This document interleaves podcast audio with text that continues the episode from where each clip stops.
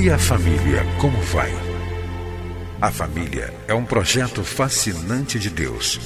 Nela encontramos apoio para que haja crescimento em todos os aspectos da vida. No entanto, para que esse projeto seja bem sucedido, é preciso seguir os padrões do idealizador da família. Na Bíblia, a palavra de Deus, encontramos as diretrizes que vão nos levar a uma vida familiar equilibrada e nela também vamos aprender a defender a família dos ataques que tem sofrido nos últimos dias.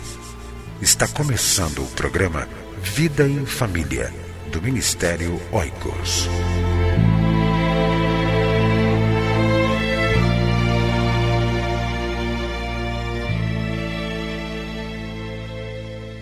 Se você deseja fortalecer através da escola bíblica dominical ou dos pequenos grupos as famílias, casais, adultos solteiros, divorciados e viúvos da sua igreja, o Ministério Oicos tem a solução.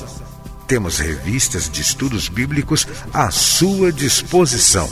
Entre em contato conosco pelo telefone 21 2264 9207 ou via internet www.cliquefamilia.org.br. Você vai ouvir agora mais uma mensagem para fortalecer a sua família.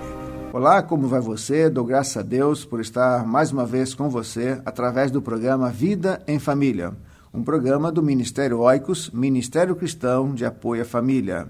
Ministério Oicos é uma instituição sem fins lucrativos que tem como objetivo advogar a importância da família e promover o seu fortalecimento. Nós temos estudado, estudado aqui sobre as obras da carne na vida conjugal e também na vida familiar. Já temos falado sobre os impactos negativos da porneia ou da imoralidade sexual e também da impureza sexual na vida pessoal, na vida conjugal e também familiar.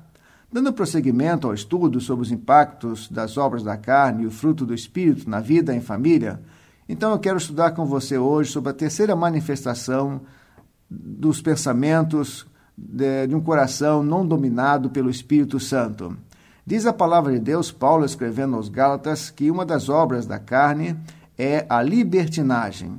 Na terceira palavra, Paulo termina o alistamento das manifestações do pecado na área da sexualidade humana. Lembrando a primeira palavra, porneia, indica o pecado dentro de uma área específica da vida, a área das relações sexuais.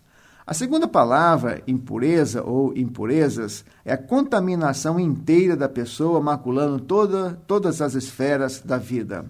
Quando Paulo alista libertinagem, indica, como diz William Barclay, um amor ao pecado tão desenfreado e tão audaz que a pessoa deixa de se importar não somente com o que Deus se importa, mas também o que os homens, a sociedade pensam a respeito das suas ações.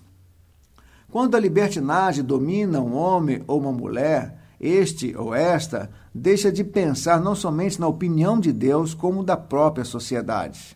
Sai dos limites da decência pública. A pessoa já não se importa com o que os outros pensam. E a ideia central dessa palavra libertinagem é a total perda da vergonha. Um exemplo da aplicação prática disso não seria as paradas gays, que são realizadas constantemente em muitas cidades no mundo e também aqui em nosso Brasil? Paulo, nas suas cartas às igrejas, menciona várias vezes a ideia de libertinagem como sinônimo de orgias, depravação. Escrevendo aos Romanos, capítulo 13, versículo 13, escreveu: Comportemo-nos com decência, como age a luz do dia não em orgias e bebedeiras, não em imoralidade sexual e depravação. Escrevendo aos Efésios, capítulo 4, versículo 19, alertou: Tendo perdido toda a sensibilidade, eles se entregaram à depravação, cometendo com avidez toda a espécie de impureza.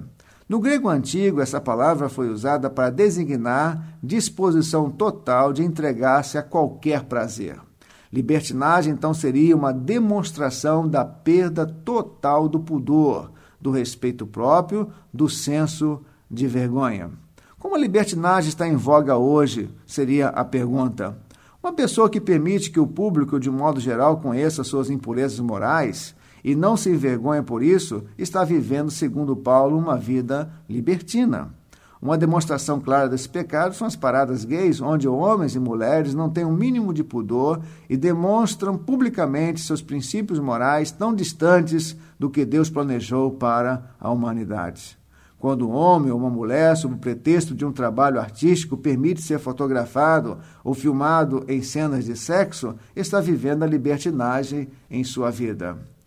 Como nosso programa visa ajudar a você viver melhor em família no seu casamento, a pergunta que se coloca é a seguinte: como nós, como homens e mulheres, ou como uma família pode se proteger da libertinagem? Em primeiro lugar, aceitando que qualquer ato sexual praticado fora dos parâmetros de Deus é algo que devemos repudiar. E quais são os parâmetros básicos de Deus para o sexo? Em primeiro lugar, deve ser heterossexual entre um homem e uma mulher, e somente no contexto do casamento. Basicamente, são esses dois pilares, existem outros, é claro, que sustentam o ponto de vista de Deus para o sexo. Em segundo lugar, as famílias, casais, homens e mulheres, devem colocar um ferrolho para que essas manifestações pecaminosas não contaminem a da pureza sexual que deve haver na família ou no leito conjugal. O autor da carta aos Hebreus afirmou: o casamento deve ser honrado por todos, o leito conjugal conservado puro. Para que aqueles que promovem e se envolvem na libertinagem, o autor o apóstolo diz que Deus os julgará. E se você está vivendo uma vida libertina, qual seria a solução? O primeiro passo é aceitar sua condição pecadora. Em segundo lugar, aceitar que Deus deseja para você uma vida pura em todas as áreas da vida, incluindo a área da sexualidade. Em terceiro lugar, confesse seu pecado a Deus e confie em seu perdão. A Bíblia diz: o sangue de Jesus, o seu Filho, nos purifica de todo o pecado. Procure ajuda. Para alguns pode ser difícil, mesmo dando os primeiros três passos, uma ruptura com esse tipo de vida. É preciso saber que, mesmo após o arrependimento, a confissão e o perdão, haverá sempre uma batalha do espírito contra a carne. E se alguém da sua família vive uma vida libertina? Em primeiro lugar, nas palavras aos pais, alguém da sua família esteve vivendo uma vida de total libertinagem, ame incondicionalmente. Rejeite as suas atitudes e ame a pessoa. Dentro do seu lar, imponha limites. Não permita que o seu lar seja uma extensão da vida libertina do seu parente, do seu ente querido. Em terceiro lugar, ore. Peça a bênção de Deus, a misericórdia de Deus e que o Espírito Santo trabalhe no coração, produzindo uma tristeza que opera ao arrependimento. E em quarto lugar, creia no milagre da, da transformação. Que Deus abençoe você a viver melhor em família. Se você gostaria de receber um kit do Ministério Oicos, relate para nós algo que Deus tem falado no seu coração. Como Deus tem usado esse programa para abençoar a sua vida. Escreva para nós.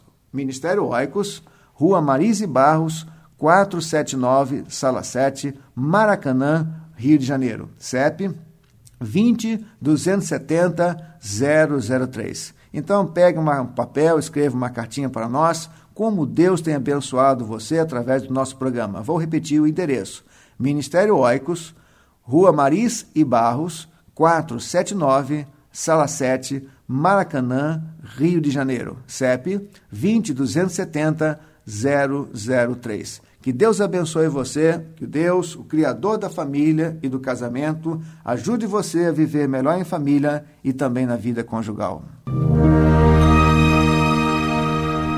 Entre em contato com o Ministério Oicos, escrevendo para a Rua Marise Barros, 479, Sala 7, Maracanã, Rio de Janeiro. CEP 20.270-003 ou através do nosso site na internet www.cliquefamilia.org.br. Que Deus abençoe a sua casa. Esteja conosco na próxima edição de Vida em Família.